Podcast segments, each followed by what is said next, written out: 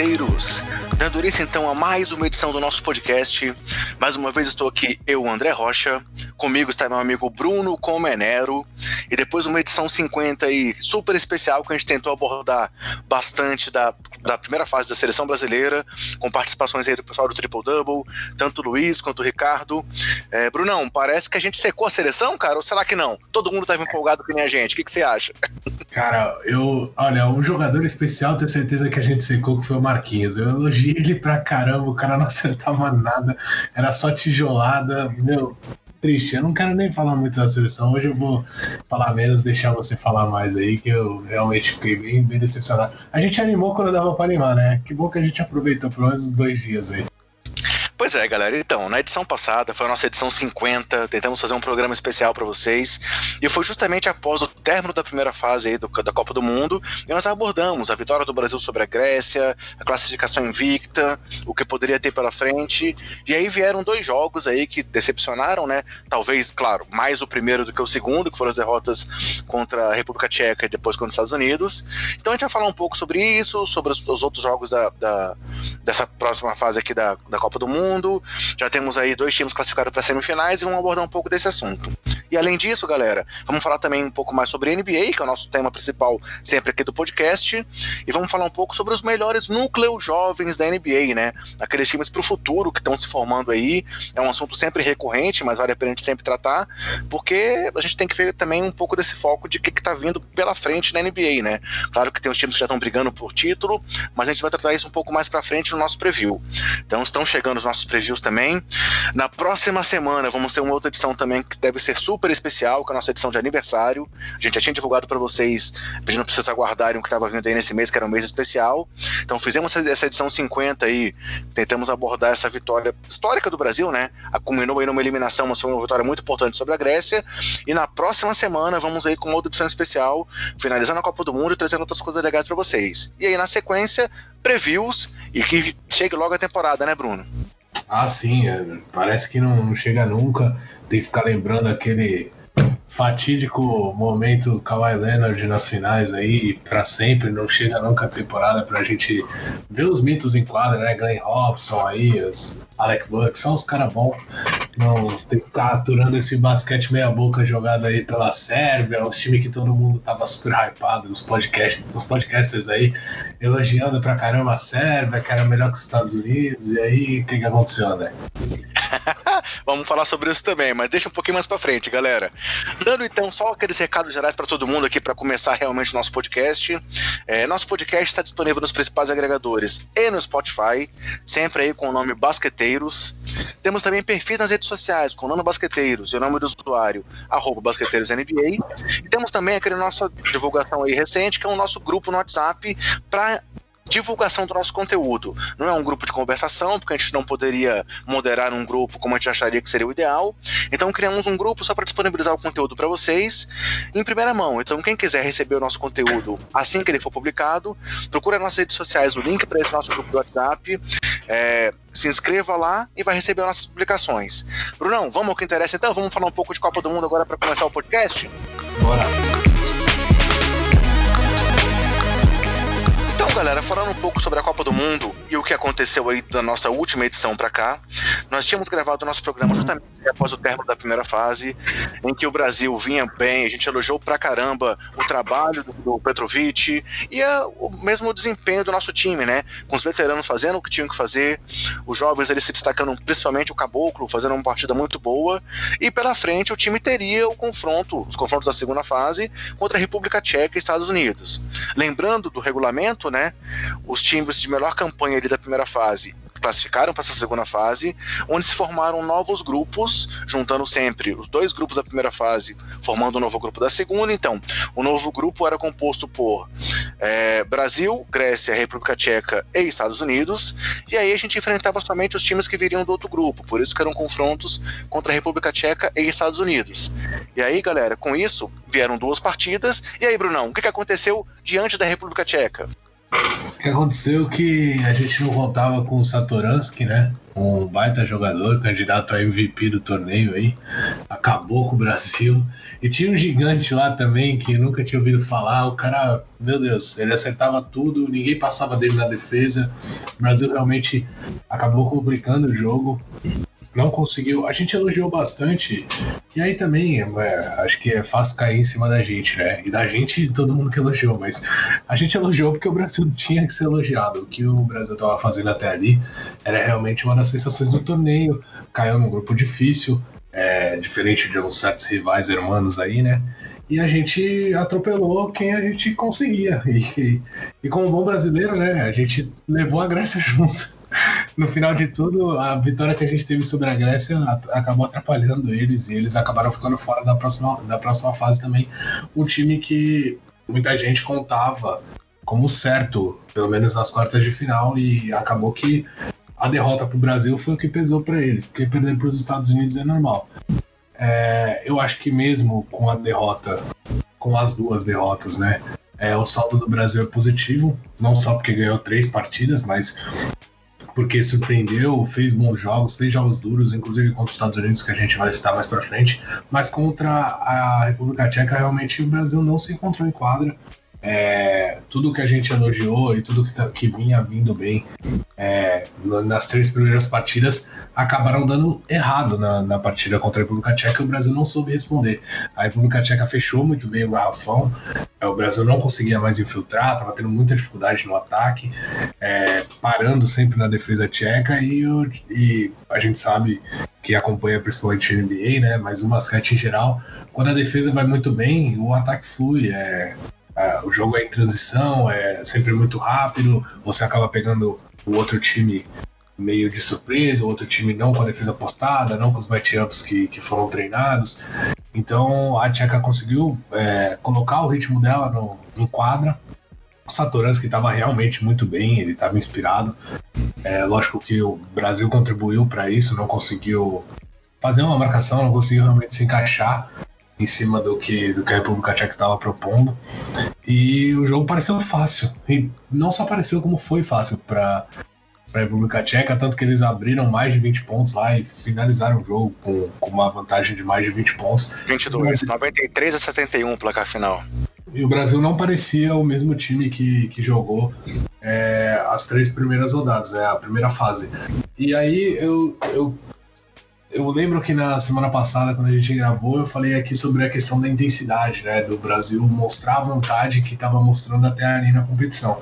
E nesse jogo eu senti o time muito frio. Eu, eu, eu pensei que isso poderia acontecer contra os Estados Unidos. E eu até falei que esse era o único caminho para o Brasil vencer os Estados Unidos, que seria realmente o time mostrar toda a vontade que, que mostrou contra a Grécia, sabe?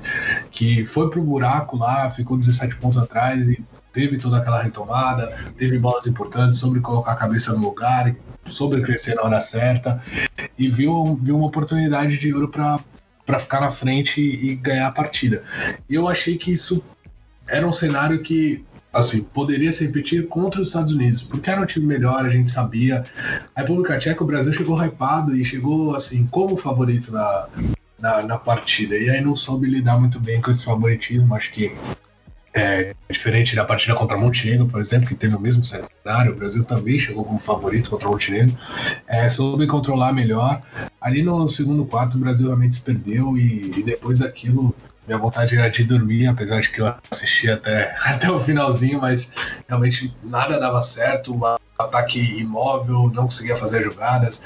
O Marquinhos, que eu elogiei tanto, cara, depois que eu elogiei, eu simplesmente acabei com, com, com o Mundial dele. Ele não acertava mais nada, só tijolado, não conseguia matar as bolas de três. O Benite até conseguiu uma outra ali, no jogo contra os Estados Unidos veio muito bem, mas o Brasil, no geral, é, não conseguiu sair do que a República Tcheca propôs, um time mais alto, mais forte. O Satoransky mesmo tem mais de 2 metros e é o armador do time. Então isso mostra que é, o time veio bem estudado, veio com uma proposta de jogo. E o Brasil, que nas outras partidas conseguiu responder com o Petrovic muito bem, nessa ele simplesmente aceitou tudo que, que a Tcheca impôs e, e acabou sendo derrotado.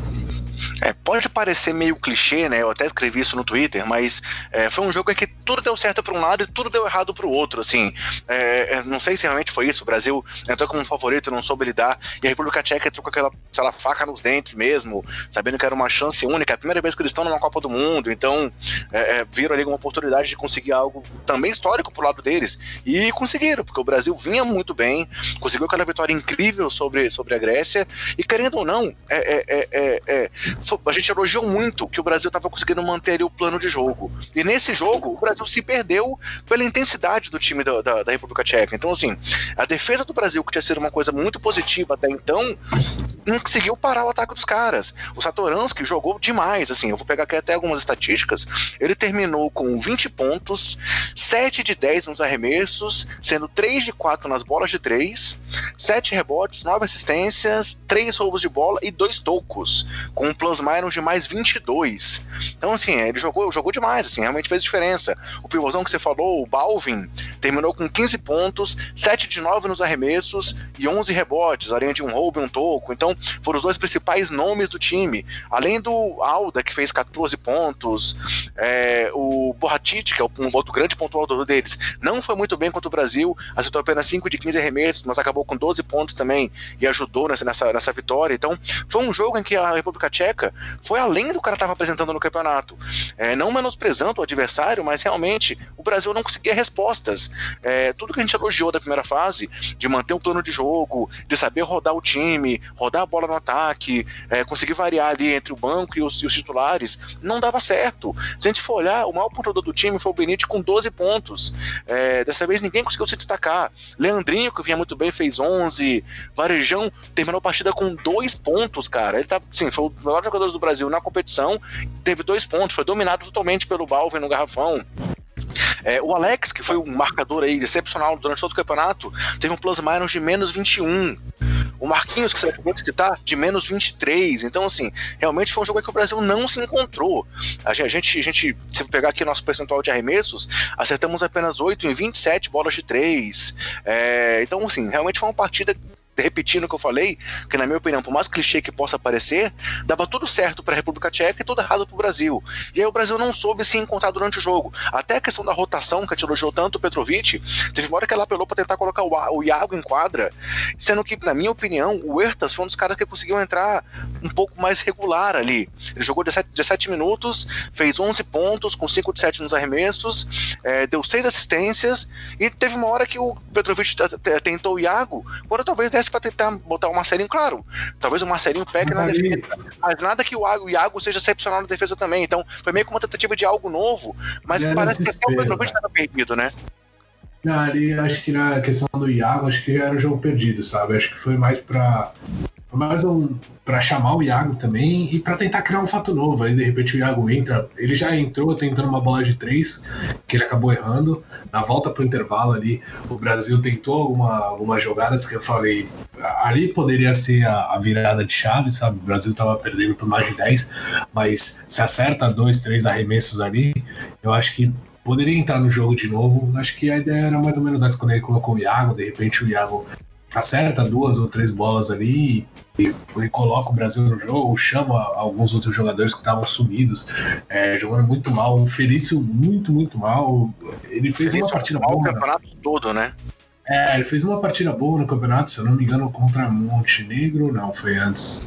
Não o sei. primeiro jogo ele jogou bem, ele conseguiu sete rebotes ofensivos. Isso, Montenegro ele também conseguiu fazer uma botação nos rebotes. Mas, cara, assim, fora os rebotes, muita dificuldade ele, no de bola. Eu que ele é muito nervoso muito nervoso com a bola. Ele pegou umas bolas ali que, sabe aquele desespero de tentar se livrar da bola rápido? O que, que eu faço com a bola? O que, que eu faço com a bola? E turnover, e aí passe nas costas de, de jogador. Não sei. Acho que ele, ele, realmente não parecia um jogador que já tá na NBA aí há alguns anos e atuou com grandes jogos, com grandes jogadores. Ele não pode. Ah, ele já não é o jogador mais experiente do Brasil, tá longe de ser, até porque o Brasil tem muitos jogadores experientes, mas ele já era para ser um cara mais tranquilo. O Iago entrar e fazer, fazer isso, o Didi. O Didi nunca disputou uma partida internacional pelo Brasil, tirando esses campeonatos de, de base, né? Então, é, ele tudo bem, a gente entende ele, ele ficar nervoso, ele fazer uma, uma borrada ou outra, mas o Felício já devia ser um cara mais controlado e ele realmente não foi bem.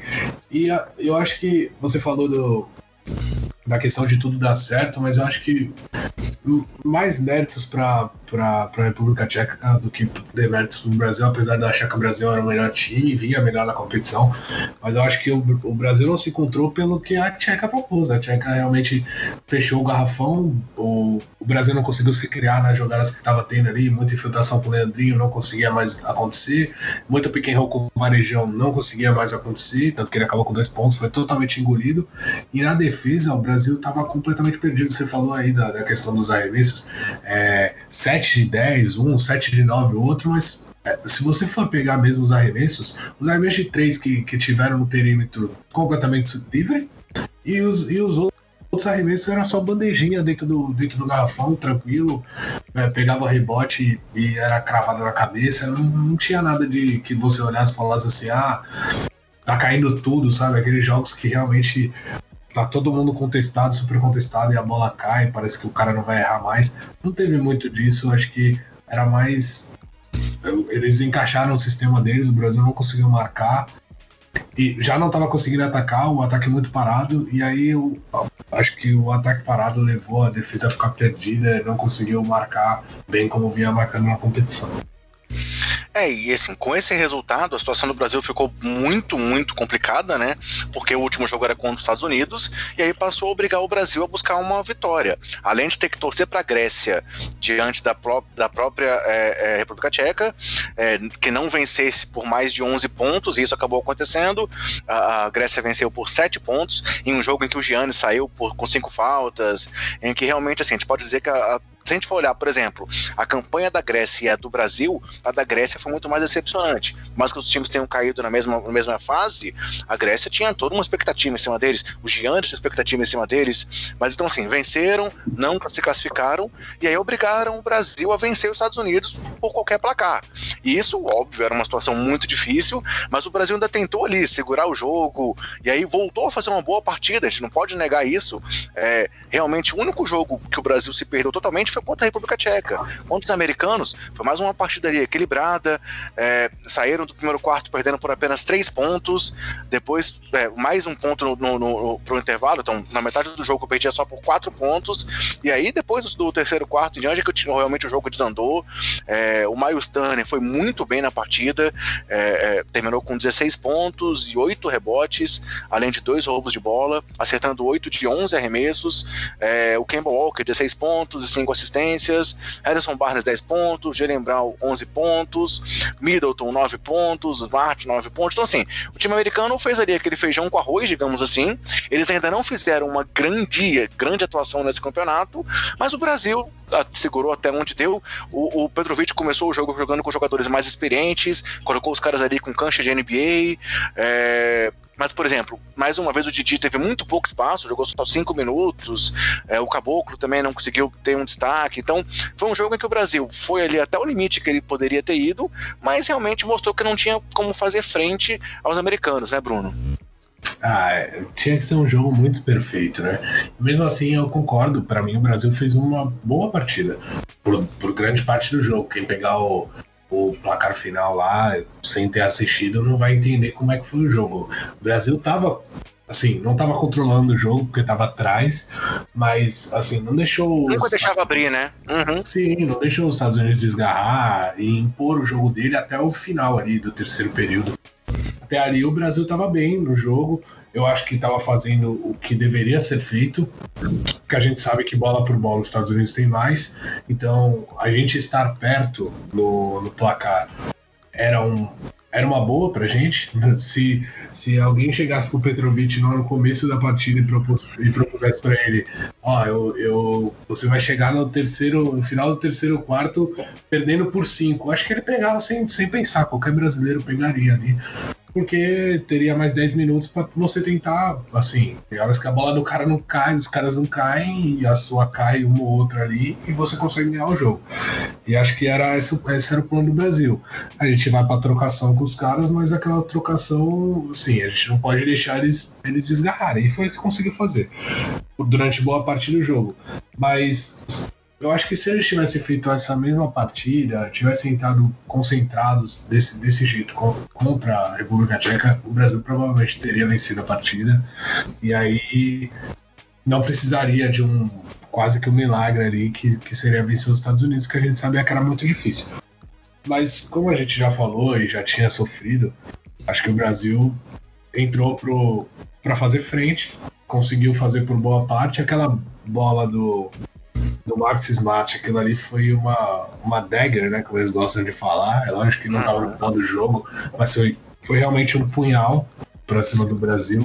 É, ali, ali, a vantagem foi para 11 pontos, né? E realmente entrar no, no último quarto com vantagem yeah. de dois pontos foi muito difícil. Não, e a vantagem, assim, se eu não me engano, o Leandrinho, que tinha tentado um ataque antes, que a, a bola quase caiu, poderia ir para 6. Uhum. E aí vai lá pro outro lado e cai para 8. Quer, quer dizer, vai lá pro outro lado cai para 11, sobe para 11. E ali o time ficou sentiu, acusou um pouco o golpe. E depois disso, os Estados Unidos conseguiram é, impor o jogo deles, né? De colocar a marinha mais baixa. Primeiro que o Brasil, acho que ele, ele fez uma aposta interessante, que foi deixar o Miles Turner.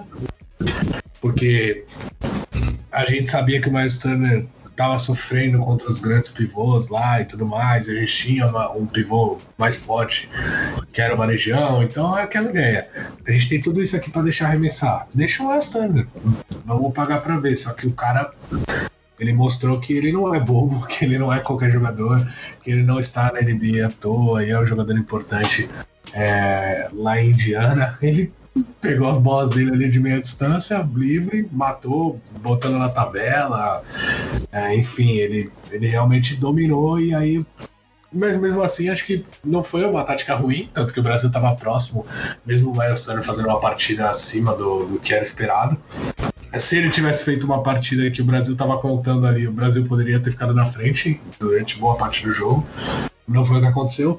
E aí depois o, o time colocou a linha baixa, começou a jogar em transição, as bolas começaram a cair, aí era bola de três, aí era correria. E o Brasil estava dependendo muito do Benite, então basicamente só ele conseguia arremessar. É, foi o grande jogo dele na competição, né? Acabou com 21 pontos e 4 de 5 nas bolas de 3. É, e ele é esse jogador mesmo, jogador explosivo, de pontuação. Ele não estava conseguindo achar o ritmo dele nas outras partidas, mas naquele achou. É, ele mostrou mostrou como é que é o basquete dele. O que, o que precisava era que o Brasil, mais algum jogador, tivesse conseguido conseguiram acompanhar e ter outra arma, porque ficou muito fácil. Chegou uma hora ali no, no meio do, do, da segunda metade do jogo que era só marcar o Benite. E o Petrovic até. Petrovic não, né? O Petrovic acabou sendo expulso, a gente já fala desse papelão aí. É, ele colocou, colocou o Benite no banco uma hora lá para ele tentar descansar e para tentar chamar outros jogadores, deixar o Benite um pouco fora para tentar voltar com aquele mesmo ritmo, para ver se o Brasil conseguia dar uma, uma chegada, mas nenhum outro jogador conseguiu dar esse outro passo aí. E, bom, na semana passada a gente falou que era completamente, eu lembro exatamente nas palavras que eu disse que era completamente compreensível que o Brasil perdesse as duas partidas mesmo com todo o hype que eu estava e todo mundo estava, eu estava realmente com muito hype. Eu acho que, me defendendo aqui, eu acho que aquela era a hora da gente comemorar, porque ali a gente estava fazendo grande campanha, não era contar com os ovos é, antes deles, deles serem gerados, não. O Brasil ali tinha três vitórias em três partidas, batendo um time que era realmente melhor do que a gente. A gente chegou com moral e a gente tinha um time melhor do que a República Tcheca e poderia se classificar sim. Então acho que era a hora da gente comemorar, da gente ficar hypado, da gente ficar. É, acreditar né, que o Brasil poderia se classificar para as quartas de final, mas que era possível o Brasil perder. Eu até citei que a República Tcheca está sempre jogando contra os grandes times, porque é um time europeu, então ela enfrenta os melhores toda hora, sabe como lidar, não é um time bobo, e foi o que aconteceu. Eles mostraram que eles poderiam ganhar do Brasil e ganharam. É, e falando sobre o Petrovic que você comentou, assim, foi uma situação bem complicada aquela questão daquela expulsão dele, é, mas acho que não é algo que vá, que, que vá denegrir a atuação dele durante a competição, né? Não. No jogo foi um absurdo. Assim, inclusive, antes da transmissão da, da, do, da Sport TV comentar, eu tive a impressão de que meio que foi uma, uma expulsão meio cavada também, para ele poder tentar trazer um fato novo para um jogo que era muito, muito difícil. Assim, claro que a gente não vai saber se isso é verdade. Eu tive essa impressão, mas seja isso ou não seja, foi ali talvez um, um fechamento que atrapalhou a campanha, mas que não, não tira os méritos do que ele trouxe de é, é, trazer uma moral para esse time, trazer um time unido, e ele realmente, como a gente comentou no último, no último podcast, um time que estava sabendo o que fazer, sabendo como se comportar, mantendo o plano de jogo, mantendo uma rotação, e até contra os Estados Unidos isso aconteceu. Só não aconteceu contra a República Tcheca, né? Ah, sim. É, falando um pouco do Petrovic, eu acho que o técnico ele tem poucas maneiras de. Ele não tem, assim, muitas maneiras de. Ele não vai entrar na quadra e dar um arremesso pro cara, fazer uma marcação pro cara. Então, ele, ele, ele não tem tantas boas maneiras assim de mudar um jogo. E essa, na minha opinião, é uma das maneiras dele mudar um jogo, sim. É, o Popovich faz isso também, a gente não pode ser o, o Steve Kerr já fez isso, já é, tacou prancheta no chão na frente do juiz, xingou, enfim, invadiu a quadra, quis bater no juiz. É, acontecem essas coisas, mas eu acho que o momento foi muito ruim. O uhum. Não tira o mérito dele na competição. Eu elogiei muito ele na semana passada e eu acho que se o Brasil tem uma campanha positiva é, na minha visão, assim, méritos totais para ele, não, não só para ele, né, para a equipe toda, mas acho que teve muito do dedo dele, da mão dele lá, enfim. Só que o momento era muito ruim. Se ele chega no terceiro quarto, como estava o jogo, e o Brasil sofre alguns pontos seguidos ali, a vantagem vai para 11. E aí o time sente aquele momento e ele faz aquilo, eu acho que eu, eu sinceramente entendo completamente e acho que era até uma, era uma opção, sabe? Eu, eu sou torcedor do Santos, eu vejo o quanto o, o São Paulo, falando um pouco de futebol agora, o quanto o São Paulo impacta na partida sendo chato, cara. Sendo chato. Ele é um cara chato, ele não tá contente com que o. Ele vê o time dele para baixo, o time dá uma desanimada, ele começa a gritar com todo mundo, com o juiz, com bandeira, com com todos os jogadores, até ele tomar um cartão, não à toa ele já foi suspenso aí, já tá para ser suspenso de novo por, por questão de cartão amarelo agora que pode dar para treinador, mas o que eu tô querendo dizer é que é um modo que ele encontra de chamar o time dele de novo, de mostrar pro time dele, ô, oh, vamos acordar aí. Não tem como ele entrar lá e dar um cascudo em cada um, não tem como ele chamar todo mundo no tempo técnico dá para fazer isso? Dá, mas às vezes ele quer, ele, quer, ele quer mexer com mais do que só os jogadores dele. Ele quer colocar uma pressãozinha na arbitragem, ele quer que o juiz olhe um pouco diferente ali, quer chamar a atenção do outro time. Eu acho que é um pouco de tudo isso. É uma maneira que, que o treinador tem, então eu entendo que seja feito assim e eu não acho errado. Não é a, a maneira mais ortodoxa, digamos, não é a melhor, mas é uma maneira sim do treinador conseguir um fato novo, que nem você falou. Só que eu acho que foi num time muito ruim, por isso que eu discordo que tenha sido proposital. Eu acho que não foi proposital. Eu acho que ele não pensou que ele tomaria uma segunda técnica tão próxima da primeira ali. Ele achou que ele podia fazer. É aquele cara que dá um carrinho no meio de campo com dois minutos de jogo, toma uma cartão amarela e depois vai lá e dá outro porque ele fala, ah, não vou ser expulso. Acho que foi mais ou menos o que ele fez. Ele é. tomou a primeira ponta técnica e ele entrou no campo falando assim: ah, ele não vai me expulsar, acabou de me dar a falta aqui, vou xingar, vou abusar um pouquinho. Só que o juiz. É, o que, o que estranho é um técnico tão experiente ter um apagão desses, né? Mas tudo bem, pode ser que seja isso mesmo. Mas, cara, então assim, fechando só um pouco dessa análise do Brasil, é, acho que a gente pode, acho que você deve concordar comigo que, apesar dos pesares, apesar dessa decepção aí da forma como a gente acabou criando uma expectativa e depois frustrando-a, é, diferente de outros campeonatos, como na própria Olimpíada, em que a gente tinha expectativas maiores, sonhava com medalha, dessa vez fizemos o nosso papel, assim. É, eu entendo que Brasil foi realmente até onde poderia ter ido. Até se a gente for olhar o que aconteceu depois, assim, ainda que a gente tivesse é, se classificado para as quartas de final, acabamos de ver a Argentina passando para a semi, então, mesmo assim, a gente não, não conseguiria a vaga olímpica, que era o nosso, talvez, objetivo dessa competição, e conseguimos atuações ali muito boas, né? Varejão mostrou que, pô, mesmo, mesmo com a idade que ele tem, conseguiu fazer um, um campeonato de alto nível, é, sonha aí, talvez, com uma volta da NBA, Leandrinho jogou muito bem, o Alex acabou indo mal nos dois últimos jogos, mas a gente, pô, a gente é, falou demais aí de quanto que o Alex foi importante nessa campanha. É, vimos aí, como a gente comentou, o Felício muito mal, o Didinho ainda muito cru, mas um caboclo que mostra que pode talvez contribuir mais para a seleção. Então acho que considerando o nosso momento de transição, considerando o trabalho feito pelo Petrovic e considerando que as nossas expectativas antes do campeonato, pelo sorteio e pelos outros fatores, não eram tão grandes, acho que o Brasil cumpriu o papel que se esperava dele nessa competição, né? Ah, sem dúvida. Para mim, não só cumpriu, como acho que superou a expectativa. Porque todo mundo ia falar que já sabia se eles tivessem sido eliminados na primeira fase. Então, eles não só passaram na primeira fase, como passaram em primeiro. Tiveram chance sim de ser de estar na, nas quartas de final. Isso não ia mudar para a questão é, de classificação olímpica, que nem você falou, porque a Argentina deu mais um passo aí.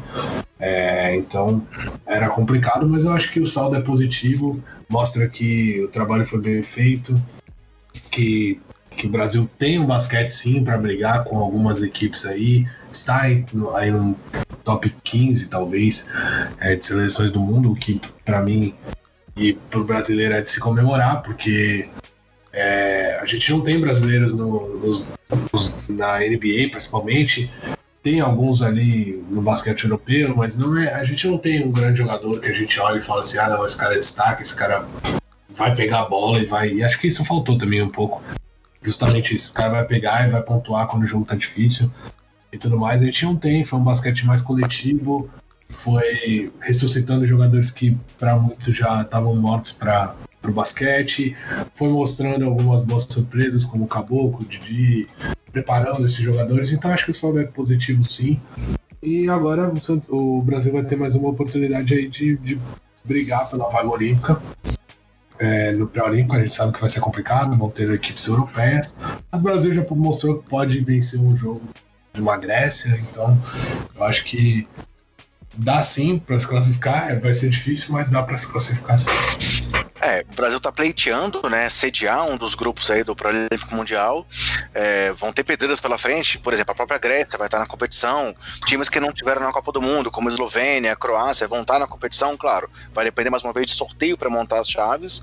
E hoje tivemos mais um time gigante que vai estar no Pré-Olímpico Mundial acontecendo, né? Estamos gravando aqui na, na, na, no dia 10 o podcast. E aí, hoje, tivemos aí uma vitória também, mais uma vez, histórica da Argentina para cima da Sérvia. Sérvia, que jogou a Sérvia para o Pré-Olímpico Mundial também. Ela tá, não, vai, não vai conquistar uma das duas vagas diretas da Europa e vai para essa briga. Pode ser que caia num grupo do Brasil, por exemplo. O, o Brasil no grupo dela, claro, se ela for um, um dos, dos, países é, sede, mas. É, não é nada fácil garantir uma vaga olímpica ainda, agora para frente. Pode, pode ser que a gente volte a ficar fora do Olimpíada depois de duas Olimpíadas consecutivas, mas é, é, era algo que a gente estava tava sujeito, até para a forma como foi sorteado os grupos do, do, do, da Copa do Mundo. O Bruno comentou aí que o caminho da Argentina foi mais fácil, o que não desmerece o que eles conseguiram, por exemplo, hoje diante da Sérvia. E aí, falando um pouco da Sérvia, Bruno, foi a mesma coisa do Brasil, né? Como o Brasil perdeu dois jogos consecutivos, a Sérvia também perdeu duas partidas seguidas, né? Perderam aí para a Espanha é, num jogo que a Espanha mostrou ali, porque ela também merece ser respeitada ainda, e hoje tomaram ali um show da Argentina, né? Um jogo muito, muito disputado. É, consegui assistir esse jogo todo, é, então deu para ver que realmente a Argentina mostrou tanto a garra quanto o talento que faz a gente ter que tirar o chapéu pros hermanos quando o assunto é basquete, né? Ah, sem dúvida. A Sérvia pipocou, né? Espero que se cair no grupo do Brasil, faça isso de novo. Era um time que expectativa muito, muito alta. Essa é a diferença dela em relação ao Brasil. É, a Sérvia perder essa partida, por mais méritos que tem a Argentina, eu concordo. Eu senti o chapéu. O caminho deles foi realmente fácil, mas quando eles uma hora a pedreira ia chegar e quando chegou era para muitos, o melhor time do campeonato, e eles simplesmente mandaram eles para casa. Então, é, tem que ser dado todo o mérito para eles, pro time da Argentina, e merece estar onde está. É, então, a Sérvia realmente foi uma decepção total para mim. É, apesar do, do, da boa primeira fase, não adianta nada você ter uma boa primeira fase. O Brasil tá aí também. Chega na segunda e na hora do vamos ver mesmo, e cair, perder duas partidas seguidas. Então é uma decepção porque era um time que, que a gente esperava muito, mas pegou um time, um outro grande time, dois outros grandes times, né? Porque a Espanha também. A Espanha, então, que é totalmente contrário, né? Era um time que muita gente espera bastante coisa, aí vem numa marcha super lenta, quase de marcha ré. E aí, na hora que, que, que o calo apertou ali, eles simplesmente ganharam da Sérvia e, agora estão na semifinal. Então, são times que merecem. E o Brasil vai ter que, vai ter que brigar contra esses times aí. Mas a gente sabe que as Olimpíadas são é um torneio muito curto, na minha opinião, curto até demais. Eu sei que tem outros, outros esportes que acabam utilizando o mesmo ginásio e tudo mais, então a logística acaba complicando. Torneio tem que realmente ser curto, mas 12 seleções é, é muito pouco, ainda mais porque o país sede já está lá e o Japão a gente viu como foi saco de pancada de todo mundo, vai estar tá lá. É, sempre tem um time da Oceania, que apesar de tudo é a, é a Austrália, então merece estar lá, mas sempre tem um time da Ásia, Irã, aí vai ter a da África, Nigéria, que toma pau de todo mundo também, apesar de ser um time arrumadinho, acho que pode brigar, fazer frente com. Fazer jogos duros. Então, essa questão de ter vagas limitadas complica um pouco. Vai ter muita seleção boa, muita, muita, muita seleção boa de fora aí. Então, não é demérito pro Brasil, mas eu acho que a gente não está eliminado ainda. É fazer, continuar o trabalho que, que acabou aí na Copa do Mundo e, e buscar uma vaga uma vaga nas Olimpíadas que seria mais um grande feito dessa geração. E sobre esse jogo aí entre Argentina e Sérvia, eu preciso só trazer alguns destaques, cara. Como eu falei, eu vi o jogo todo e eu preciso fazer alguns comentários. Primeiro, Luiz Escola. cara, como o Escola como o Escola é um monstro, cara. Tá aí também com 39 anos e foi decisivo pra caramba no jogo. Jogou 30 minutos, foi o cara que mais jogou para o time da Argentina. Terminou com 20 pontos, 5 é, rebotes, acertou 7 de 3 arremessos, 2 de 5 nas bolas de 3. E no final do jogo ali, meteu bola importante, meteu bola com o end terminou com um plus minus de 15 positivo e mostrou que ele, tipo, sei lá, pra, vai jogar para sempre pela seleção argentina. É, é, é participou, é, é, o remanescente ainda da geração de ouro.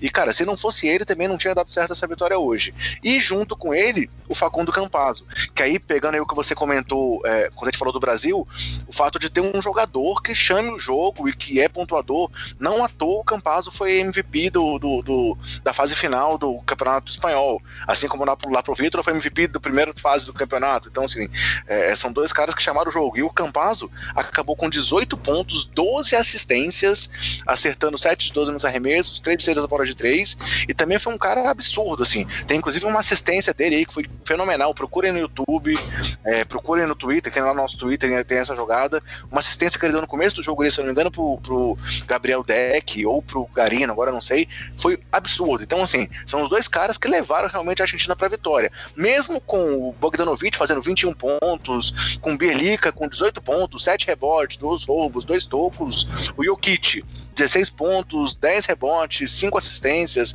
e mesmo assim a Sérvia é, é, parecia dominada. Foi aquele mesmo esquema, assim, a Argentina meio que teve o controle do jogo, o jogo inteiro. A Sérvia se aproximava, eles abriam um pouquinho, metiam bola de três de todos os jeitos. Acabou que eles ficaram com 12 de 27, mas por muito tempo eles tiveram mais de 50% das bolas de três. Então, na hora que a, que a Sérvia chegava um pouco mais perto, era bola de três, voltava a abrir uma distância. Então, assim, realmente, vendo essa partida, cara, méritos totais da Argentina e eu tenho que mais uma vez é, tirar o chapéu, aplaudir, porque os caras estão aí porque merecem. Então, a Argentina se classificou, já está garantida na semifinal, aguarda aí o vencedor do duelo entre é, é, Estados Unidos e me fugiu França, França e Estados Unidos, enquanto no outro, no outro, outro jogo de hoje a Espanha venceu a Polônia por 90 a 78 e também está classificada para a semifinal, aguardando o vencedor do duelo entre Austrália e República Tcheca. Imagina se a República Tcheca vai para a semifinal, cara. Aí fica melhor para o nosso lado, né? É, a desculpa vai estar tá pronta, né? Mas é isso, galera. Então, assim, a gente precisava trazer um pouco desse panorama. Falei mais do jogo da Argentina e da Sérvia, porque foi talvez aí a grande surpresa do campeonato até agora, além da vitória do Brasil sobre a Grécia, é, sem demérito nenhum da Argentina, mas ela não entrou como favorita nessa competição. Também é uma geração de transição, enquanto a Sérvia era citada no próprio Power Rank da FIBA como um time mais favorito até do que os americanos quando começou o campeonato. Então, tínhamos que destacar um pouco desse jogo e também falar um pouco porque estão se formando as semifinais, né, Bruno? Mais alguma coisa aí da Copa do Mundo que eu esqueci de destacar que você queira trazer, cara? Não, não, acho que é só. E aí, então, Brasil, bola para frente, vamos tentar a vaga na Olimpíada nos, nos próximos pré-olímpicos e que o Petrovic consiga conseguir com um bom trabalho, né, Bruno? Ah, sim. Eu acho que tem que dar sequência. O que, o que foi feito aí tem um saldo positivo, então tem que, tem que continuar sendo feito. E aí espero que o Brasil consiga, consiga essa vaga aí no terceiro a terceira Olimpíada seguida. Vamos falar um pouco agora de NBA então? Vamos largar um pouco a Copa do Mundo e falar aí do melhor basquete do mundo? Bora!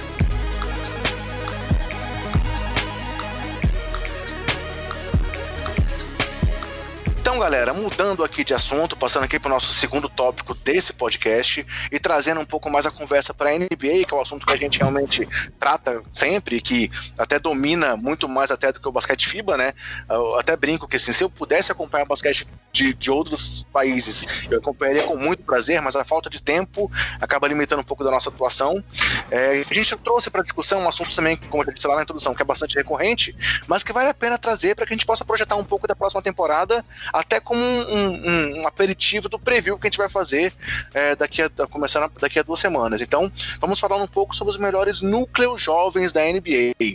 E aí, antes de listar aqui os times que a gente colocou como os principais núcleos jovens, os times aí que estão se formando talvez para um futuro próximo, um futuro a médio prazo, tem dois times que a gente comentou sobre eles aqui, mas tiramos da lista, porque são times que talvez não tenham assim uma grande quantidade de jovens, apesar de ter grandes destaques, que são o Philadelphia 76ers, que apesar de ter Ben Simmons e Joel Embiid, é, é um time que já está, além de ser um time já brigando por muita coisa no momento, não tem mais um núcleo jovem, digamos assim, tem duas grandes estrelas jovens, mas trouxeram aí, por exemplo, o Al Horford para trazer muita experiência para o time, e o Dallas Mavericks, né, Bruno, que a gente comentou que também tem aí Doncic e o Porzingis nessa volta, que a gente espera que ele consiga realmente voltar bem, mas também não é um grande núcleo jovem, né, Bruno? Então, é, são citações que a gente traz, mas você tem algum comentário específico sobre esses dois times, mesmo que a gente não vá se aprofundar sobre eles? Ah, eu acho que o, o Fila já foi o núcleo jovem, se a gente pegasse ele há duas, duas temporadas atrás aí, ele era realmente núcleo jovem, diferente do Dallas. O Dallas a gente colocou mais pela questão do Porzingis, que a gente não sabe como vai estar, tá, e do Doncic mesmo, que, que esse é a estrela jovem, né? É que é difícil você começar a listar os jovens e não falar dele, ele que foi calor do ano, é um dos melhores jogadores jovens prospectos da NBA. É, só tem uma temporada na NBA aí, já tem todo aquele currículo que a gente já citou várias vezes aqui. Então acho que por isso que eles entraram numa primeira discussão, discussão, mas vale a pena a gente citar também, André, que teve time aí que a gente teve que se esforçar para deixar, né? Porque a gente, se pudesse, tirava eles também, mas a gente quis deixar 10 times, então escolhemos esses aí que a gente vai citar daqui a pouco. E se eu não me engano, vão acabar sendo 11. Vamos ver, vamos seguir a contagem aqui. Mas então, só falando, só complementando o que você falou do Philadelphia, se a gente fosse olhar aí há dois anos atrás, tinha lá o o Saric, tinha lá o Fultz, realmente era uma outra situação, diferente da que a gente está agora. Mas então, pessoal, começando a falar realmente aqui dos times jovens, os principais núcleos, e aí seguindo aqui, inclusive, aquela, mais uma vez, fazendo a brincadeira, a imposição da ordem alfabética, o primeiro time que a gente vai comentar é o Atlanta Hawks, que realmente já é um time que está em uma reconstrução, já desde que eles tiveram aquele time lá de 60 vitórias, começaram a mudar o elenco, desmontar, vender, é, é, negociar os seus All-Stars, Hofford, Millsap, Jeff Teague, Corver, é, é, é, foi um time que foi se desmontando e que hoje, inquestionavelmente, é um grande núcleo jovem, né? Que tem, por exemplo, nomes como Trey Young, é, John Collins, o Kevin Werther também da temporada passada, agora trouxeram o DeAndre Hunter, trouxeram lá do, do, do, do, Golden State o Damian Jones, que é um jovem também, que foi bem lá do lado de lá, até o Jabari Parker, que chegou lá agora, é um cara que se a gente for olhar tem só 24 anos, trouxeram do draft também agora o Cam Reddish, com 20 anos, é, então assim, é um time que realmente tem nomes para rotação. DeAndre ben, Bembry também é um cara que tem 25 anos. Então, assim, eles compensam lá com o Vince Carter, né? que tá indo para 40, tá com 42 anos já. Mas é inegável um dos grandes núcleos jovens da NBA, né? Esse é com certeza o melhor jogador jovem da NBA, Vince Carter. e esse time, inclusive o próprio time titular dos caras, é um time que pode ser absurdo, né? Trey Young, Kevin Huerter, aí vamos pensar aqui que o Canhet na posição 3, e aí dizem que, que o próprio DeAndre Hunter também pode jogar na posição 4, e a gente pode puxar ali também o, o, o, o John Collins na posição 5. Então, é um time todo ali titular que pode ter apenas jovens e muito, muito promissor, né, Bruno? Eu só espero que a diretoria do Atlanta não caia naquela besteira que a maioria dos times núcleos jovens cai, de acabar queimando o time. A gente sabe que a NBA é um esporte que, apesar de tudo, os, os, jogadores dominantes eles conseguem ter uma relevância por bastante tempo, né? É, você vê aí jogadores como Kobe Bryant, por exemplo, lógico que ele não é ele não pode ser levado em consideração como a média, mas ele teve 20 temporadas na NBA e a gente tem aí vários jogadores para citar que tem entre 10 e 15 boas temporadas na NBA. E aí o time que é construído em volta desses jogadores acaba ficando no auge por bastante tempo. Lógico que não é comum um time estar na final durante cinco temporadas igual os Warriors estão, é, como o Miami do LeBron ficou e como os times do LeBron estiveram nos últimos tempos, mas a gente sabe que o processo é realmente demorado. Não é você pegar um monte de bons jogadores jovens como o Atlanta, na minha opinião, tem, e daqui a duas temporadas eles vão estar tá lá brigando. Pode acontecer? Pode, mas é muito difícil. É, é de se esperar que esses jogadores jovens se desenvolvam para estar tá daqui a cinco, seis temporadas, talvez, realmente brigando pelo título. E aí é onde muitos times se perdem é onde o Philadelphia deu um passo é, importante na temporada passada. É, aquela virada de chavinha, e aí agora todo mundo se questiona: será que foi muito cedo? Porque o Philadelphia pode simplesmente acabar sem sem ter conseguido chegar no objetivo final, que era o título. Porque o, o Philadelphia tinha aquele núcleo jovem ali, e aí quando olhou, se viu naquela obrigação de ganhar. Falou, ah, eu acho que eu tenho uma oportunidade, o LeBron tá saindo, tá saindo aqui no leste, onde ele estava sendo campeão todo ano. É, não tem outros times super times aqui, com super jogadores. É lógico que depois acabou Milwaukee indo muito bem, o Celtics acabou caindo, mas o Toronto acabou chegando muito bem. Mas o, o Philadelphia achou que ali era o momento. E aí fez aquelas. trocou parte daquele núcleo jovem, se livrou de alguns jogadores que não esperavam. E aí eu acho que assim. O, o tempo, de, o tempo útil da, dessa equipe fica um pouco mais curto. Se não dá certo daqui a duas ou três temporadas no máximo, eu tenho certeza que ou o Embiid ou o Ben Simmons já não vão estar mais lá. E aí já não, não vai ser um. Talvez os dois estejam no auge físico da carreira aí, porque vão estar lá com seus 20, 28 anos, 28, 29 anos. E aí já vão estar com muito mais experiência, mas talvez já não faça sentido eles continuarem juntos lá por, por já estar tá muito tempo ali e não ter conseguido nada. Então, essa sacada aí é, é, é bem complicada de, de se ter. É, o, os Warriors, por exemplo, poderiam ter trocado o Clay Thompson, todo mundo fala isso, trocado o Clay Thompson pelo, pelo Kevin Love que já era um jogador mais, mais experimentado, mais experiente, e o time deu, uma, deu aquela segurada, tentou manter aquele grupinho, principalmente o Curry com, com o Clay Thompson ali. Isso deu certo, mas não deu certo na hora ali. Acabou dando certo duas temporadas depois, enfim. Acaba demorando um pouco mais. O time tem que ter paciência. Se tem um, um núcleo e aí eu tô falando tudo isso por causa do Hawks, do Hawks mesmo. Eu acho que eles têm um núcleo muito interessante, muito bom, tem jogadores ali. O Ken, o Ken Hedge, pra mim, é um jogador, é um talento. Eu vi alguns jogos dele, então eu posso falar que eu acho que ele vai ser um bom jogador na NBA, sim. É, fala um pouco dele, acabou se machucando, acabou perdendo um pouco de espaço, acabou caindo no draft, mas eu acho que o, o time do. Eu tô falando muito do Hawks, né? Mas é, é, porque eu acho que o Hawks é realmente um dos, dos melhores núcleos jovens que a gente tem agora. Espero que eles não, não troquem os pés pelas mãos e, e, deixem esse time se desenvolver bem, porque acho que daqui a uns 5 anos pode dar, dar frutos. Seguindo aqui, só para a gente poder continuar citando os principais jovens que a gente tá, tá trouxe para essa discussão, o time do Chicago Bulls também é um time que tem um núcleo jovem promissor. É, se a gente for pensar ali que trouxe agora do draft é, o Kobe White com 19 anos, o próprio Chris Dunn, que também é, vai disputar a posição com, com White e com Saturans, que tem 25, Wendell Carter tem 20 anos, é, Zach Lavina já tem 24 anos, Markkinen 22, o próprio Otto Porta, tudo bem, já tem 26, talvez se a gente colocasse o de corte com 25, mas 26 também não é um cara que, tá, que é muito velho. Então é um time também que, por mais que não tenha talvez tanto, tanto talento é, é, bruto como o time do Hawks. É um time também que, pro que está se prestando, parece que enfim, como a gente já comentou aqui muito na temporada passada, parece que enfim tem um rumo para seguir e pode ser considerado como um núcleo jovem. Talvez não tão promissor com todos que a gente vai citar ainda, mas é um núcleo jovem que merece ser considerado, né, Brunão? Tá, sem dúvida é um dos melhores. Eles têm boa parte do núcleo jovem que a gente considerava do, do Minnesota, né? Que pra mim acabou naquela troca do Timberwolves. Aí mais um exemplo de um time do Timberwolves, do Jimmy Butler. Aí mais um exemplo do time que quis virar as coisas muito rápido. Acabou que agora vai morrer com o Andrew Wiggins lá, com aquele contrato milionário que decidiram dar para ele. E sem o Jimmy Butler, que já foi para Filadélfia, já foi para Miami, então o time tem que ter essa sacada. O Chicago Bulls não é o melhor time, desculpa André, tá falando isso, mas não é o melhor time aí na questão de, dessa tomada de decisões nos últimos anos. Depois que o Jordan saiu de lá, parece que o time realmente se perdeu completamente na, nas decisões que tem tomado. Mas eu espero que dessa vez eles mantenham esse grupo.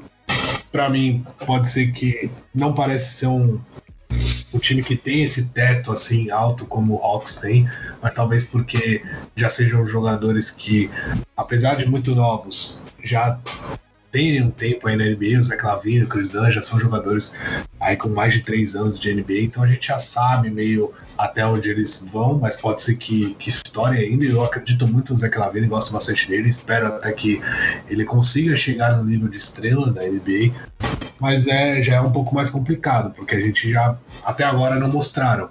Mas é um núcleo jovem sim, interessante, acho que eles podem, principalmente com os dois, os dois meninos altos lá, tanto o Markkinen quanto o Wendell Carter, eu acho que eu acho que são dois jovens bem promissores, sim. E aí, pegando um jogador de perímetro interessante, com esse núcleo que eles têm, eu acho que eles podem brigar sim. Terceiro time que a gente trouxe aqui para nossa lista, seguindo da ordem alfabética, é o Cleveland Cavaliers, que por mais que tenha no seu grande nome o Kevin Love, que não é nenhum menino, né, tem 31 anos, também tem vários jovens jogadores que podem é, ainda se, se desenvolver e evoluir para tentar é, realmente levar o, o, o Cavs para um nível maior. É, desde, desde a gente começar falando aqui, por exemplo, do Ced Osman, que é um cara que tem só 24 anos, aí falando já do Colin Sexton, que foi o calor do time no ano passado. Esse ano trouxeram o Kevin Porter, que é um cara que tem só 19 anos, além do Darius Garland, né, que foi também um jogador aí top 5 do draft. É, apostaram, por exemplo, no Marcus Chris, que é um cara que também é, já, já rodou e decepcionou um pouco na NBA, mas tem só 22 anos. Então, assim, é um time que também, claro, não está no mesmo nível do Hawks, também não está no mesmo nível do Bulls. É a gente comentou, por exemplo, o nosso Power Ranker aqui, que a gente conversou com o Luiz Araújo, que está ali brigando para ser um dos piores times da temporada, mas tem talento e no futuro tem nomes que podem é, realmente ter algum destaque na NBA, né, Bruno? Sim, mas é um time muito jovem, acho que também não está no mesmo nível, mas é, diferente do Hawks, eles ainda têm peças que podem agregar nesse time. O Kevin Love pode ser trocado por, por escolhas de draft e, e boas posições aí para um time que, que já esteja querendo brigar e tem escolha alta, pode virar alguma coisa. Tem outros salários grandes lá que eles têm que se livrar ainda, vem se livrando é, aí ao longo da última temporada vão continuar durante essa, então acho que eles têm um núcleo ok, mas que pode melhorar. Tem, tem, tem, eles têm assets ali para conseguir melhorar esse núcleo jovem. E o Cavs também é, é uma questão complicada, né? porque nem sorte eles deram no draft. Eles fizeram de tudo para ser ruim na temporada passada e não conseguiram ter sorte. Essa provavelmente eles vão fazer de novo. E aí, se tiverem um pouco mais de sorte, talvez eles eles consigam adicionar mais uns dois bons nomes aí, e aí na temporada que vem a gente já vai estar tá falando de, de um cenário completamente diferente. Seguindo em frente aqui, eu vou pular um time que a gente comentou, vou fazer um destaque dele especial no final, Bruno. Então, olhando aqui na nossa lista, falando agora do Memphis Grizzlies, esse é um time que, inegavelmente, entrou numa reconstrução total, né? É, na temporada passada tinha trocado o Gasol e agora trocou o Mike Conley, entregando, digamos assim, o futuro da franquia é, nas mãos do Jaron Jackson Jr., que foi calor ano passado, e agora no Jamoran. E eles não são os únicos jovens lá em Memphis. Eles trouxeram Grayson Allen, que tem 23 anos, o Kyle Anderson, que tá lá desde o ano passado, tem 25 anos, Dylan Brooks, 23, o nosso Bruno Caboclo, 23. Trouxeram agora no draft aí um possível estilo da, da, da, dessa dessa, safra de calouros, que é o Brandon Clark. É, tem lá também é, Josh Jackson, que trouxeram do Phoenix agora numa troca, com 22 anos. Tyus Jones, com 23 anos. Levaram também o DeAnthony Melton, é, também na mesma troca do Josh Jackson, que tem 21 anos. Então, assim, é um time que, claro, tem o Valanciunas com 27, tem é, é, é, é, o Jay Crowder que foi para lá também, Justin Holiday, tem caras experientes, mas ao mesmo tempo não dá para negar que é um núcleo jovem e bastante promissor, né? Ah, sem dúvida. eles, eles entraram nisso agora, né? É, se você for olhar, até a temporada passada eles tinham Mark Gasol e Mike Conley, tinham outros jogadores veteranos, e eles conseguiram, muito pela, pela sorte do draft, né, de cair na segunda posição e conseguir pegar o Jamoran, e aí acho que eles tomaram aquela decisão difícil de, de um time que vinha brigando, era brigador, mas eles sabiam que não tinha talento suficiente para ganhar a NBA, que é o objetivo final, mas tinha muita é, identificação com o time, os, os jogadores, né? Então é, é sempre complicado você abrir mão desses jogadores, mas eu acho que eles fizeram certo, a escolha certa, e já saíram na frente de muitos outros times que estão fedendo aí há 200 temporadas. Não queria dizer do New York Knicks, né? Mas assim, me parece que é um time desse, desse estilo. E o, o Grizzlies não passou por essa sofrência toda e já tem um, um jogadores mais interessantes. Então, é, mostra o bom trabalho que eles que eles estão fazendo, além da sorte, mostra um bom trabalho e acho que eles também têm opções aí que podem ser interessantes o André Godala para você trocar, tem o próprio Valanciunas que acho que daqui a pouco ele vai fazer mais sentido em, em outros bons times. Também você pode abrir mão, tem tem tem assets também para melhorar esse núcleo jovem. A gente tem que lembrar que ele, esse núcleo começou a ser formado aí da metade da temporada passada para cá. Então, eles ainda estão bem no começo e já saem na frente de muita gente. Agora, falando de um time polêmico, você já até citou ele quando ele falou do Chicago Bulls, e que a gente ficou na dúvida se colocava ou não colocava na lista, mas vamos trazer o nome para discussão, até para que nossos ouvintes aí também pensem um pouco sobre se é um núcleo jovem ainda ou não, é o próprio Minnesota Timberwolves, né? É, poderia ter, por exemplo, Lavine, Dan e Markkanen, mas querendo ou não, se você for olhar, pensar que o Andrew Wiggins tem apenas 24 anos, o Carl Anthony Towns, que é um monstro, tem 23 anos, é, o Josh Okogi, que foi muito bem na temporada passada, jogou aí o Mundial para a Nigéria, tem 21 anos, e agora no draft eles trouxeram também o Jared Coover com 20 anos, é, é um núcleo jovem que, claro, já tem ali talvez alguma experiência, inclusive negativa, né? A gente já tem, já tem alguns, alguns preconceitos colocados contra alguns jogadores, mas é um núcleo jovem, né, Bruno? É, é um núcleo jovem, mas eles apostam no Andrew Wiggins, então tá errado aí já. Não tem, não, não, tem, não tem o que fazer, não tem o que fazer. Se, se vai trocar o Andrew Wiggins com aquele contato que ele tem pelo quê? Não dá para você trocar ele por escolhas altas, porque ninguém vai dar escolhas altas pelo Andrew Wiggins, a não ser que, sei lá, não consigo pensar em alguém para fazer uma. Ah, talvez o New York Knicks consiga trocar um escolha alta pelo Andrew Wiggins. Tirando eles, eu acho que ninguém, ninguém na liga vai fazer uma, uma besteira dessa. Então, eu acho que aí já é muito ruim, porque você vai ter que morrer com ele, ou ele vai virar um jogador que já ninguém mais espera, acho que nem ele vai virar o jogador que todo mundo esperava, e aí tudo bem, você começa a ter um lucro jovem ok, mas os outros jogadores são todos jogadores bons. Esse menino que, contra, que, que draftaram nessa temporada falam muito bem dele, esse, eu realmente não posso falar porque eu não assisti ele jogando, então não tenho conhecimento suficiente para dizer se ele é realmente bom, mas tem muita gente falando que ele vai longe na NBA e pode ser interessante. Então aí com ele e o Towns você tem dois jogadores bons, contando que ele vai ser isso que falam, né? E o resto dos jogadores ok. Então, Minnesota assim, foi um time que eu relutei para colocar aqui com o André Cassaro. e eu já queria aproveitar até para falar do Suns junto, porque é outro time que eu também relutei, porque são dois times que eles estão num patamar parecido para mim. O Suns tem o Devin Booker, que é muito bom. O Minnesota tem o, o Carl Anthony Towns, é muito bom. Talvez se ele juntasse os dois times aí, tivesse um núcleo é, promissor mesmo, como a gente está citando esses, esses outros que a gente falou até agora. Tá, deixa, deixa, deixa, eu só falar então os nomes, já que você, já que você for ordem alfabética. deixa eu só ah, citar os nomes do Suns aqui. É, você citou o Devin Booker, né? Que também é um cara aí que, por mais que a gente também já esteja ouvindo falar dele já tem um tempo, ele tem apenas 22 anos.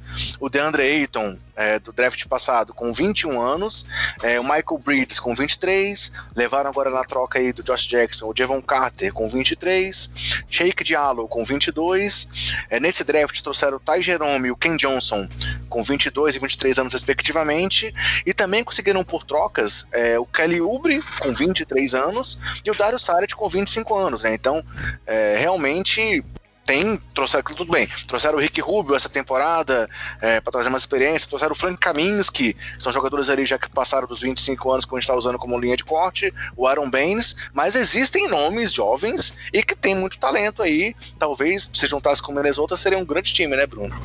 Ah, se juntasse com certeza. Trouxeram o Rubio porque eles passaram 15 temporadas aí na NBA sem nenhum armador, depois que saiu lá, sei lá, o, o, o Steve Nash acabou a armação do time para sempre, né? Nunca mais tinha armador nenhum para colocar em, em quadro, então é, acho que trouxeram o Ricky Rubio justamente para consertar isso, até porque eles não conseguiram pegar nenhum nos últimos drafts aí, nenhum que, que realmente pudesse fazer um backcourt decente ao lado do, é, do Devin Booker. Eu acho até que o time do, do Phoenix Suns é mais assim, tem, tem um potencial maior do que o Minnesota que a gente estava citando antes. É, tem jogadores ali que a gente ainda não sabe onde pode chegar e que a gente acha que ainda não atingiram o teto, além do Devin Booker. E o Minnesota fica um pouco atrás porque tem alguns jogadores aí que a gente já sabe um pouco esperar, visto o cara que ocupa metade do salário da, da equipe, que eu não quero mais falar não. Beleza, voltando então aqui para nossa lista, ainda faltam três times para a gente conversar, além daquele time bônus. É, o próximo time da lista é o Pelicans, né? Que aí, se você comentou da velocidade da reconstrução aí que a gente tá vendo lá em Memphis, o Pelicans nem se fala, né? Assim, tinham lá o Anthony Davis até o ano passado, e agora já tem aí um time jovem com núcleo promissor, e que vamos ver até onde que ele vai chegar, né? E aí, citando aqui também a lista de jogadores, é, trouxeram no draft agora o Nickel Alexander Walker, de 20 anos, tem o Lozon Ball, com 21 anos, é, o Josh Hart, que também veio do Lakers, tem apenas 24 anos, também trouxeram no draft o Jackson Hayes, com 19 anos, o Brandon Ingram, tem apenas 22 anos. Frank Jackson, um armador reserva com 21 anos. É... O Okafor, cara, que tá lá, ainda tem só 23 anos também. Além do Zion Williamson com 19 anos, né? Então, assim, é um time que fez uma reconstrução aí super rápida, trouxe experiência com nomes como J.J. Redick, já tinha lá o Drew Holiday, trouxeram o Derek Favors, mas que tem um núcleo que também pode ser bastante promissor e pode surpreender muita gente aí no futuro, né? Ah, sem dúvida. Esse sim é um time que, que a gente tem que olhar com carinho. É, são jogadores que já tiveram aquela passagem lá nos Lakers, mas a gente sabe como os Lakers estavam turbulentos, então era de se esperar. Pode ser que eles, que eles virem, é, atinjam o potencial que, que a gente esperava assim, de, de segundas escolhas de draft, aí, que nem o Lonzo Ball e o, e o Brandon Ingram. Acho que eles podem atingir o patamar que, que a gente esperava, talvez não como super estrelas, mas como bons jogadores e, ou até estrelas da NBA. Acho que eles vão ter mais tempo e mais paciência lá em, lá em New Orleans. E aquela. Foi relâmpago a, essa renovação deles por sorte também, né? Porque Sim. muito se dizia Essa first que... pick caiu no Não, colo deles, né? Exatamente. Muito se dizia que eles iam fazer questão de trocar o, Anthony Davis pela first pick, né? Porque contava muito que poderia estar com o próprio Lakers, com, podia estar em Nova York, essa first pick, e aí eles trocariam essa, essa primeira escolha pelo, pelo Anthony Davis para ficar com a, com a escolha, e acabou que foi melhor do que eles esperavam, eles ganharam a primeira escolha, e aí eles tinham o Anthony Davis ainda lá para eles trocarem por, por muito talento jovem, e agora eu acho que eles ainda têm o Drew Holiday, que eles podem torcer para ele fazer uma boa campanha aí nessa temporada, e tentar trocar ele por, por mais escolhas ou por jogadores promissores jovens de algum time aí que, que ele faça mais sentido, porque eu também acho que ele não faz tanto sentido estar aí no meio de todos esses jogos. Eu acho que ele é um jogador muito, muito bom, principalmente na defesa, e pode ajudar equipes que estão brigando pelo título. E não é o que a gente espera do New Orleans. A gente espera que eles desenvolvam e daqui a 4, 5 temporadas estarem sim lá no, no mais alto escalão. Espero que eles tenham aprendido com o que eles tiveram em relação ao Anthony Davis, que era um jogador muito, muito, muito bom, muito dominante, e é um dos melhores jogadores da NBA, sem dúvida. e desde muito jovem, e eles nunca conseguiram cercar de talento, acabaram perdendo ele agora. Então, espero que eles peguem esse, esse diamante que eles têm aí, não só dos Zion Williams, eu tô falando de todos os outros jogadores jovens, e consigam fazer um time coerente, um time que aprenda a jogar junto, que faça sentido.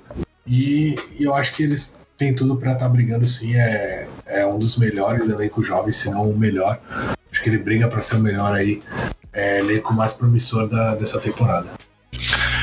Ah, falando agora de um time que você já citou aí mais de uma vez pejorativamente, New York Knicks. É, claro, sabemos todos os problemas recentes da franquia. Foi uma franquia que apostou aí num tudo nada ao trocar o Porzingis e meio que do que eles pretendiam, saíram de mãos abanando, né? Sonharam lá com Duran, com Kyrie, com a first pick e não conseguiram tudo isso. Mas tem vários jovens jogadores que eu vou citar aqui agora. O próprio RJ Barrett, que veio do draft, que tem 19 anos. É, Damian Dodson foi bem na temporada passada com 25 anos, um jogador que surpreendeu muita gente. Kevin Knox, também do, do último draft da temporada passada, com 20 anos. Frank Nikilitina, desculpa, engasgar é normal, né? O nosso Nicotina e o Niklitina com 21 anos. Elfrid Payton, cara, chegou lá agora, ele tem apenas 25 anos. Bob Portis, apenas 24 anos. Julius Randle, 24 anos. O Mitchell Robinson, que é o pivôzão aí que você já citou também anteriormente, com apenas 21 anos. Dennis Smith Jr., com 21 anos. E o Alonso Trier, também, que foi uma grande surpresa do ano passado, com 23 anos. Então, assim, é um elenco disfuncional, um elenco com posições repetidas, mas também tem talento que dá para extrair alguma coisa aí quando o time realmente encontrar um rumo pro futuro, né? É, tirando o Alfred Payton e quem era o tem mais um que você falou depois dele aí. Ah, o Bobby Potts. Nossa senhora, esses aí, esses aí não, não precisava entrar na conta, não. Tava bonito até ali, André. Aí, falou o Potts falou que ele vai ser, vai ser reserva do ano, pô. Nossa senhora. acho que eles vão trocar pelo Andrew Wiggins mesmo, Então, olha o pacote que pode vir aí. Alfred Payton e o Bobby Ports. Ah, que bela troca.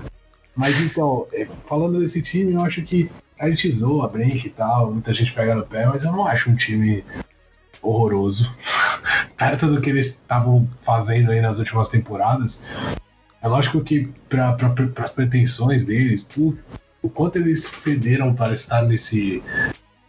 Pra, nessa temporada ter aquele boom, ter Kyrie Irving, ter Kevin Durant, ter Kemba Walker, ter sei lá que mais quem que eles queriam, e acabar com, com isso aí é muito, muito triste, né? Porque deu tudo errado, mas eu acho que tem, tem jogadores interessantes sim. Eu gosto muito do Alonso Trier e do, do Mitchell Robinson. Acho que são jogadores interessantes que se o problema é que é o Knicks, cara. O problema não são os jogadores, na verdade. É o Knicks realmente que é o problema. Eu não consigo ver o time tendo paciência, ainda mais em Nova York, depois de sofrer tudo que sofreu, ter paciência para desenvolver esses jogadores. Eu acho que o que eles vão fazer é que esses jogadores vão aparecer, o Barrett vai vai ser bom como a gente espera. Aí vão olhar, vão ter uma oportunidade de trocar ele por uma grande estrela, vão trocar, vão trocar ele mais metade do time inteiro e vão deixar o Carmelo Anthony lá, igual ficou, ficou o Carmelo Anthony lá sozinho, porque eles trocaram o time inteiro para ter o Carmelo Anthony.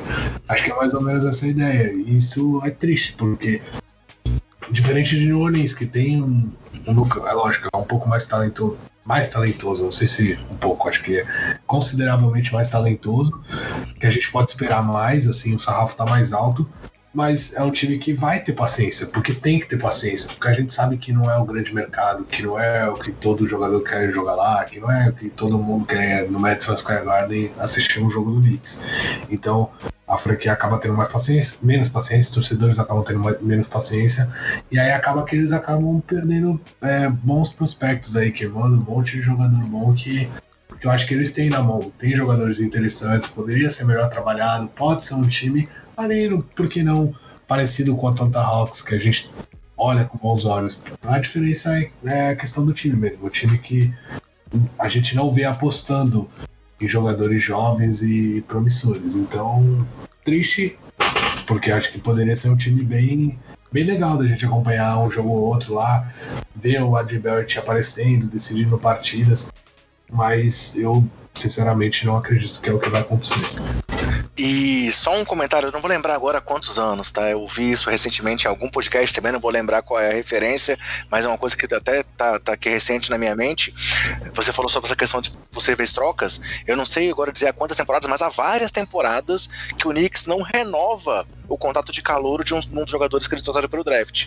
Por exemplo, agora o Pozingis, o Tim Hardaway que eles trocaram recentemente, mas são vários nomes de jogadores que eles draftaram criaram expectativa e que realmente não renovaram nenhum contrato de calor. Então, é, isso mostra realmente essas milhares de mudanças de posição aí e de buscas, talvez, imediatistas e que acabam não levando em nada, né? Então, perfeita essa sua colocação. É, seguindo em frente, o nosso nono, oitavo, não, desculpa, nono time aqui da nossa lista. É, também é um time que a gente questionou se entraria no mesmo nível dos demais, mas que também não dá para negar que tem um núcleo jovem. É o time do Orlando Magic. Por que, que a gente trouxe ele para a lista? Pelos nomes de Mobamba, com 21 anos, o próprio é, Markel Fultz, querendo ou não, é um cara que está lá, foi o primeiro escolha de draft e que tem apenas 21 anos. O Aaron Gordon também é um cara que tem só 23 anos, também a gente já vê ele aí na NBA há alguns anos, né? Já tem alguma experiência, mas tem só 23 anos, é, e o Jonathan, o Jonathan Isaac com 21 anos. Então, pensando nesses quatro nomes, e mesmo no jovem Shuma Okike, que foi draftado esse ano pelo time, não deve jogar a primeira temporada, mas também é um cara promissor, trouxemos o Orlando Magic para discussão, né, Bruno? É, o Orlando Magic é o, é o outro caso que eu acho que eles deveriam ter é, eu não, não, sei explicar. Eles tiveram uma, uma, época que eles queriam pegar só caras gigantes lá e acabou complicando um pouco o time.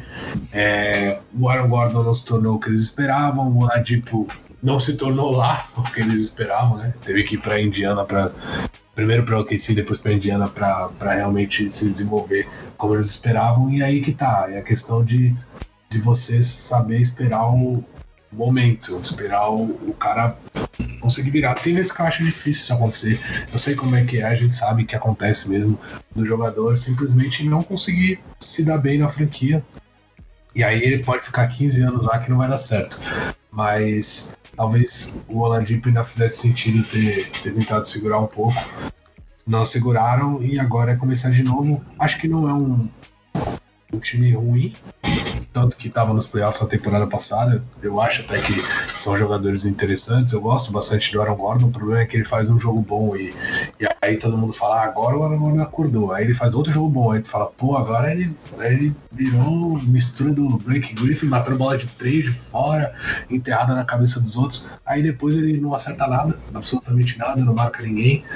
E aí todo mundo já desanima com ele ele é baixo para jogar na posição 4 e muito alto forte para jogar na posição 3, não mata a bola para jogar na posição 3.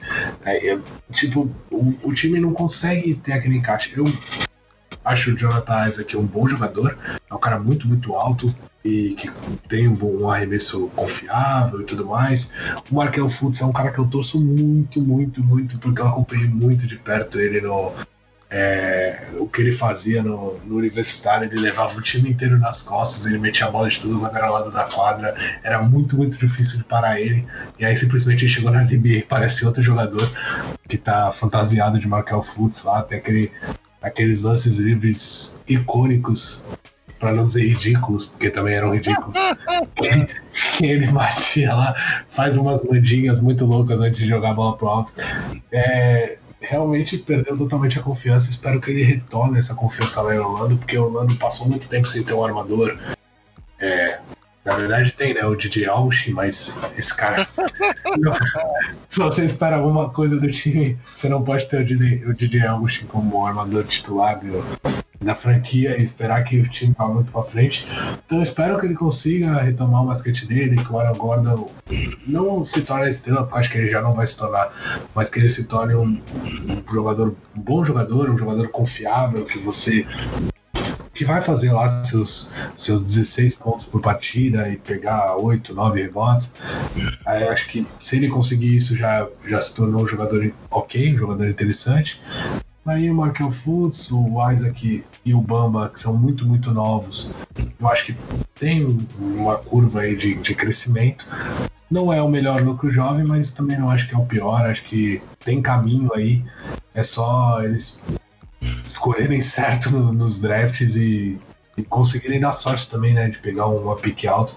E quando pegar, não fazer, não fazer besteira, porque é a cara do Magic. É, um time que tem muita pique alta há muito tempo e que não conseguiu dar o próximo passo. Quer dizer, acabou de ir pros playoffs, mas ainda falta aquela expectativa por um algo mais, né?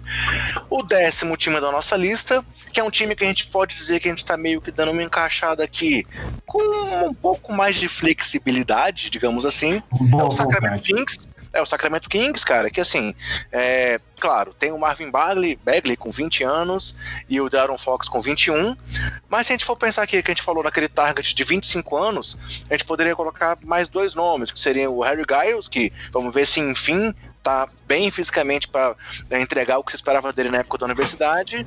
E chegou um cara que também, por intensidade, a gente pode citar na lista, que é o Richard Holmes, que não é nem um craque, mas que é um cara que lá em Filadélfia, em Phoenix, mostrava muita vontade e potencial, tem 25 anos. Porque dois nomes que são jovens, mas não estão mais no nosso target de até 25 anos, são o Buddy Hield, que tem 26, e o próprio Bogdan Bogdanovic com 27. Então, esses dois aí acabam fugindo um pouco do target, mas eu acho que vale a pena dizer que ainda é um time jovem que ainda pode entregar um algo mais, né, Bruno? Sem dúvida. E tem um, um jogador com potencial de ser uma superestrela. Isso é, é, eu acho que é o principal. Porque não adianta você ter um núcleo jovem bom, ok, igual eu falei em relação ao Orlando, por exemplo. Tem um núcleo jovem ok. Todos os jogadores ali que a gente citou, os quatro principalmente, são jogadores ok, mas você tem esperança que algum deles vai virar uma superestrela? Acho difícil. O Fultz pode virar? Pode, se ele tiver ombro de novo e vou aprender a arremessar de novo, que ele já esqueceu. Mas, do contrário, nenhum deles ali é, tem perspectiva de ser uma superestrela, enquanto o Darren Fox tem essa perspectiva. É um jogador muito novo, pode virar uma superestrela, e a gente sabe como superestrelas são impactantes.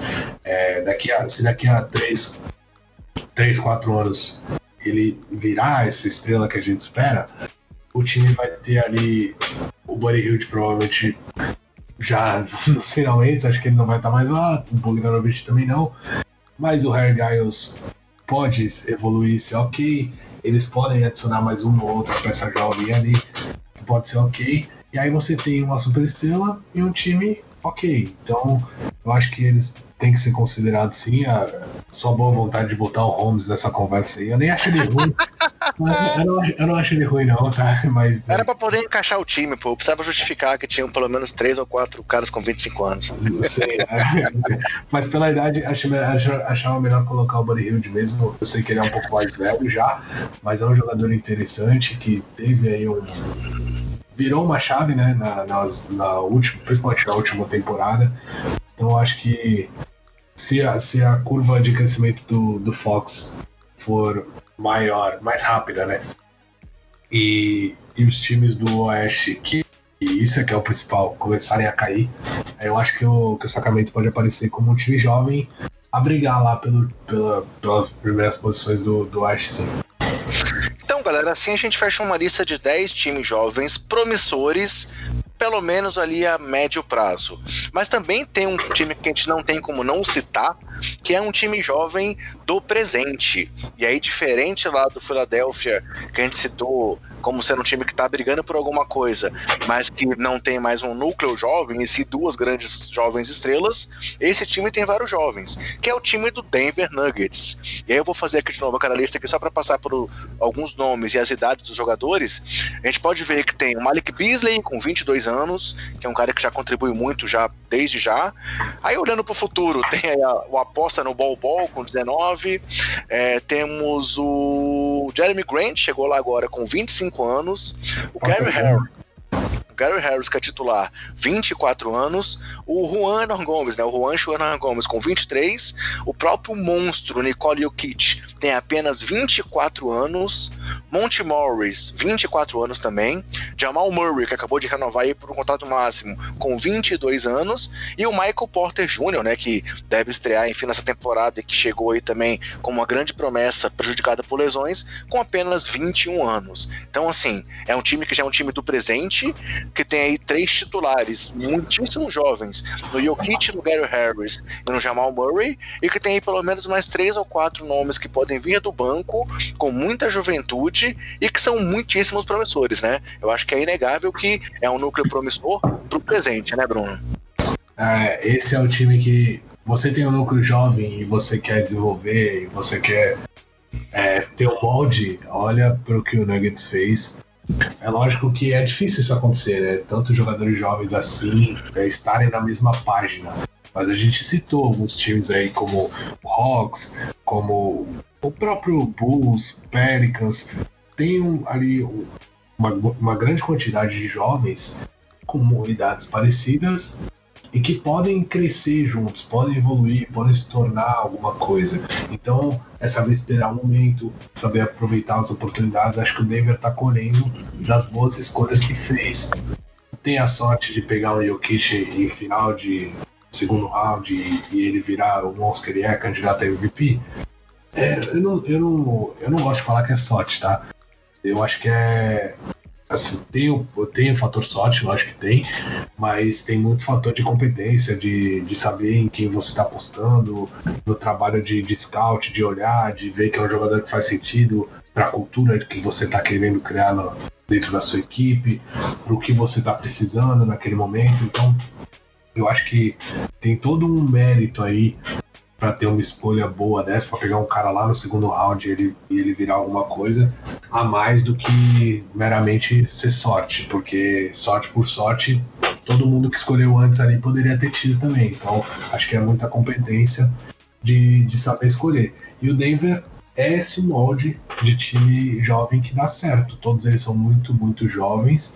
E se eles continuarem mostrando o que eles mostraram nessa última temporada, é, o que a gente pensa é que um jogador chega no auge ali, o seu auge físico e, e de experiência também de NBA, normalmente nos 27 anos, 28 anos, é o que os jogadores, assim, as principais estrelas estão sendo campeões da NBA com essa idade. Então, se a gente pegar o Jokic, que é o principal jogador do time, e pensar que daqui a três anos ele vai estar no auge dele, todos esses jogadores que a gente citou aí, muito novos, vão estar ali na faixa dos 25 anos, 26, alguns com 24 ainda, tem 19 agora. Então, a gente está a gente tá falando que já vão estar com uma certa experiência. É aquilo, é apostar nesse plano, entendeu? Não querer jogar tudo pro alto, trocar esses jogadores porque não tá dando certo agora. Eles são muito, muito jovens, não tem porque você trocar eles para tentar ganhar agora, sabendo que tem o Warriors que tem duas estrelas, tem o, o Clippers que tem duas estrelas, tem o. Enfim, tem uma porrada de time aí, o Lakers, o Houston, tem uma porrada de time bom. Sem contar, eu só falei de time do Oeste, então imagina, todos eles disputando a mesma conferência que você, não vale a pena para você, sabendo que seus jogadores vão entrar nesse auge físico aí de experiência daqui a 3, 4 anos, você trocar eles para tentar ganhar agora. Eu acho que é lógico que tem muitas outras variantes, como, por exemplo, questão de salário, de, de jogadores que quererem mais espaço é, dentro do time, quererem um protagonismo maior e não tá conseguindo, e aí querer buscar outros ares, e beleza. E aí essas coisas acontecem, você tem que tentar é, impactar o menos possível o seu time em relação a isso, mas é tentar cultuar a ideia de que esse time pode ser campeão e todo mundo ali é importante, sabe? Todo mundo vai ter seu momento, vai ter sua importância, às vezes um mais, outros menos, mas isso vai mudando. E se eles conseguirem comprar, colocar isso na cabeça dos jogadores, fazer com que eles comprem essa ideia, eu acho que tem tudo para ser um time campeão e dominante na NBA daqui a algumas temporadas. Tem que ver, é, agora tá, tá tudo na mão da, da diretoria, né?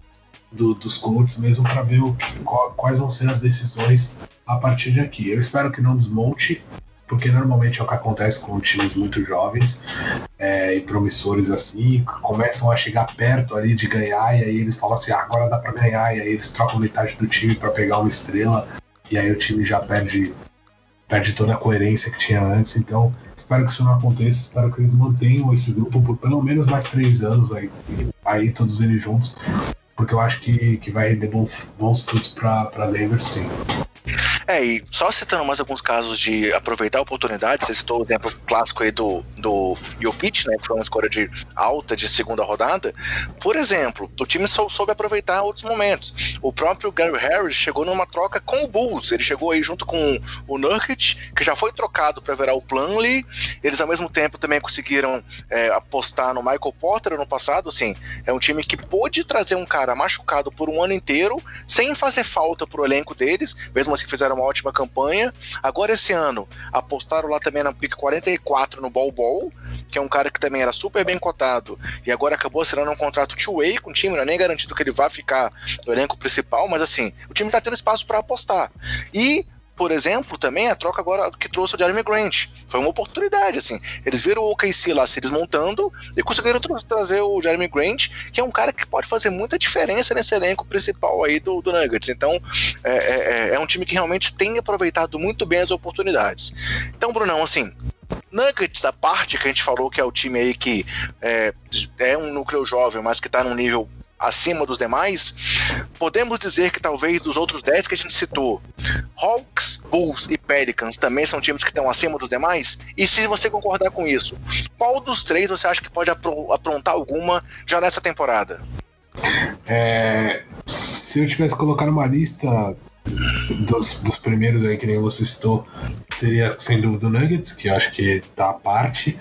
Aí eu colocaria Pelicans, Hawks e Bulls. O, o Hawks, para mim, é o que tem o maior teto. O Pelicans é o que já tá mais pronto para chegar, assim, destruindo. Acho que vai ter muito hype, principalmente em cima do Zion. Mas já são jogadores que que a gente já espera que, que vão, vão dar mais resultado mais rápido, porque tem o Alonso Ball lá já tá há bastante tempo, o Bendel Inga também, então eu acho que é um time que já vai fazer sucesso mais rápido. E aí o Bulls, eu acho que eles estão perdendo um pouquinho o time. Se eles surpreenderem, alguns jogadores derem, darem um passo a mais ali, principalmente o Lavine, que quase deu nessa última temporada, e o Chris Dunn, aí eu acho que, porque o Markley e o e o Wendell, Wendell, Car Wendell Carter Jr., acho que eles vão dar espaço. Eles já, já foram muito bons nas primeiras temporadas, acho que eles já vão melhorar, isso já é de se esperar. Se esses outros dois jogadores, que são, para mim, a terceira e quarta peça ali, realmente aparecerem mais, aí tudo bem, aí eu acho que eles eles conseguem fazer frente aos outros dois. Do contrário, acho que eles perderam um pouco tempo lá, já estão com 25, 24 anos, um pouco mais velhos que os outros. Então acho que eles já estão ali no limite para ser esse para ser essa surpresa, esse núcleo jovem realmente. Legal, então assim, galera, a gente fecha essa nossa análise aí dos principais núcleos jovens da NBA. Como a gente brincou aqui como uma um preview do nosso preview da temporada, né? Já fizemos isso lá quando falamos um pouco do, do Power Ranking. Agora trouxemos um pouco de uma outra visão. E aí vamos falar daqui a pouco do, do preview mesmo, é, dos times, como é que eles expectativa deles para a próxima temporada. E vamos agora então só para a nossa reta final, trazendo algumas curtinhas e algumas coisas interessantes da NBA aí na última semana. Bem,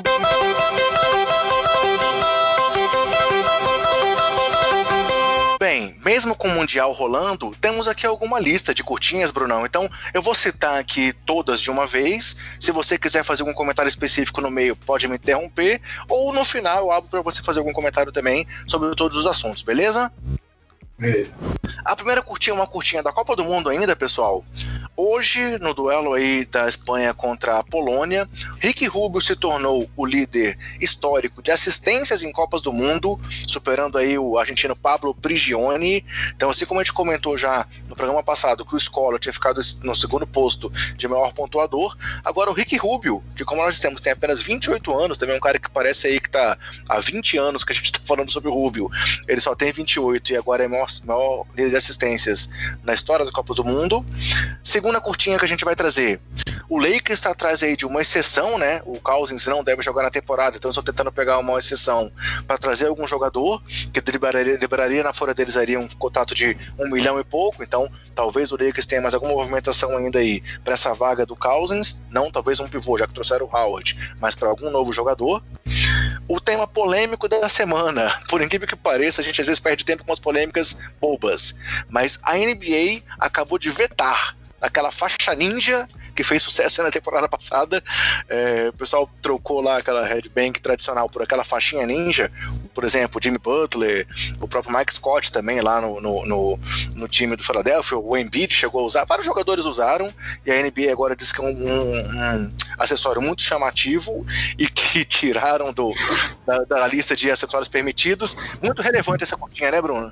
Não, o tênis colorido não é muito chamativo, não. O tênis cor-de-rosa fluorescente que eles usam, beleza. Agora a faixinha branca na cabeça amarrada não pode.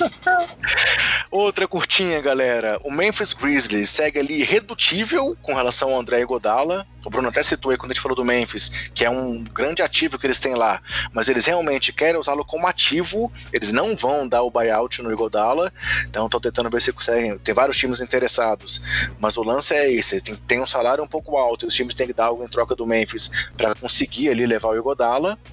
Anthony Davis falou essa semana que ele quer brigar esse ano pelo título de melhor defensor da temporada, então aí mostrando que ele está realmente com muita vontade lá em Los Angeles e que não só para assim pode ser um candidato a MVP, mas ele também quer ser um candidato a defensor do ano.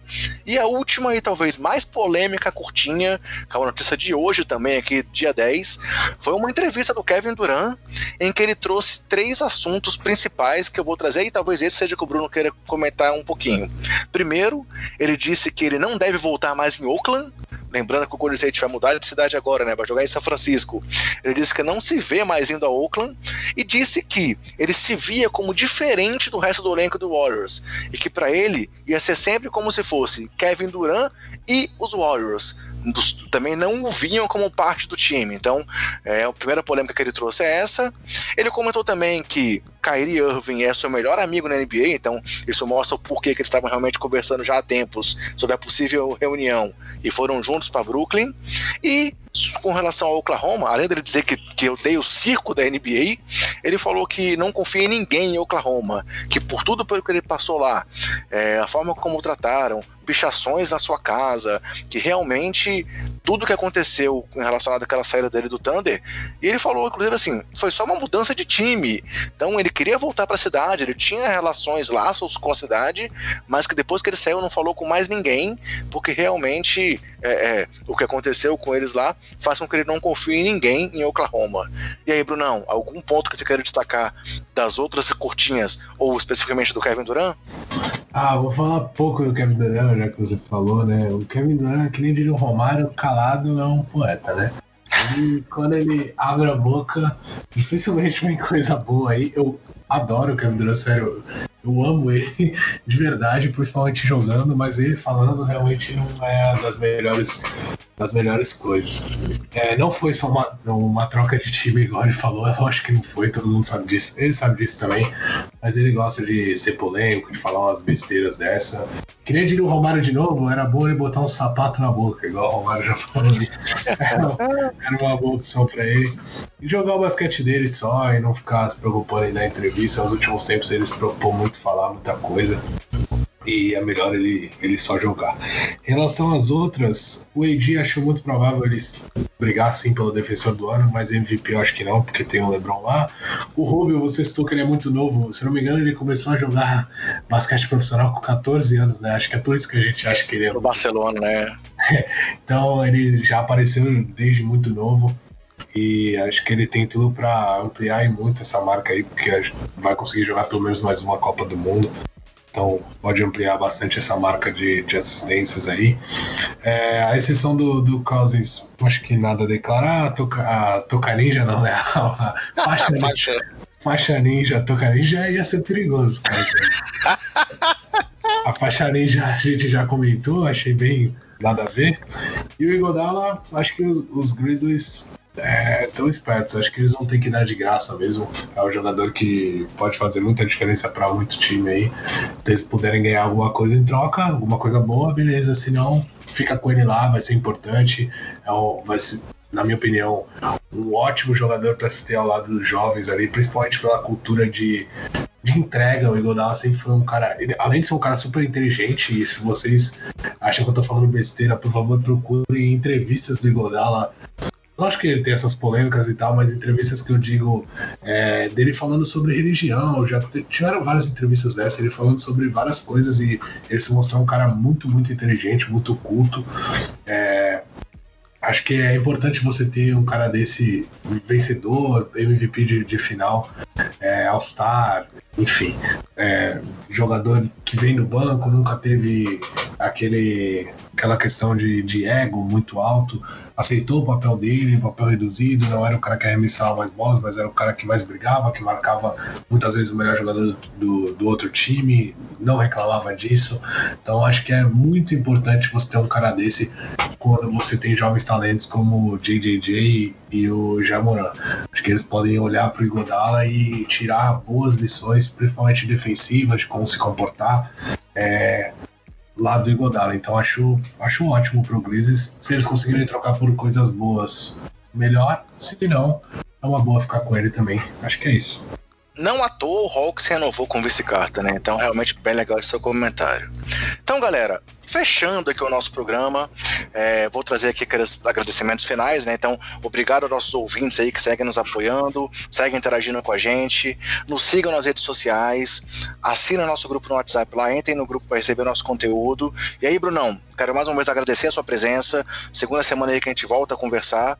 E ao mesmo tempo quero mandar um abraço aí pro Marcone, que segue com uma questão pessoal aí que tá resolvendo, então não pôde estar presente. É, quero te agradecer, Brunão, e quero pedir pra galera ficar aí de olho, então, Estamos com uma programação muito legal para a semana que vem.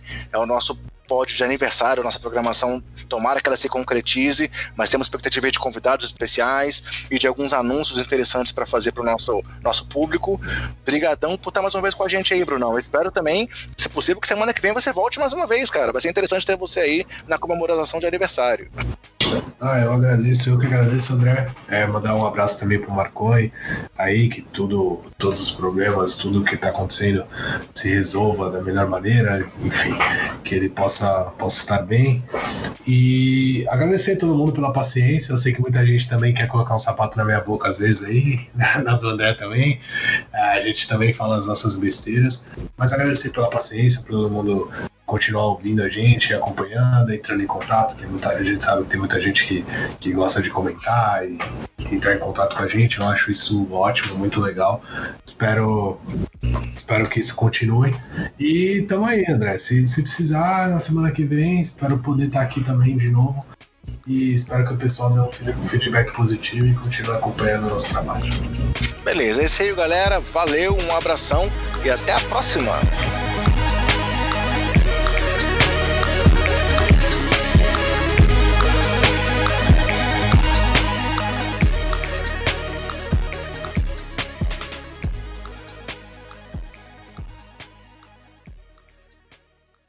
Este podcast foi editado por Gustavo Angeléia.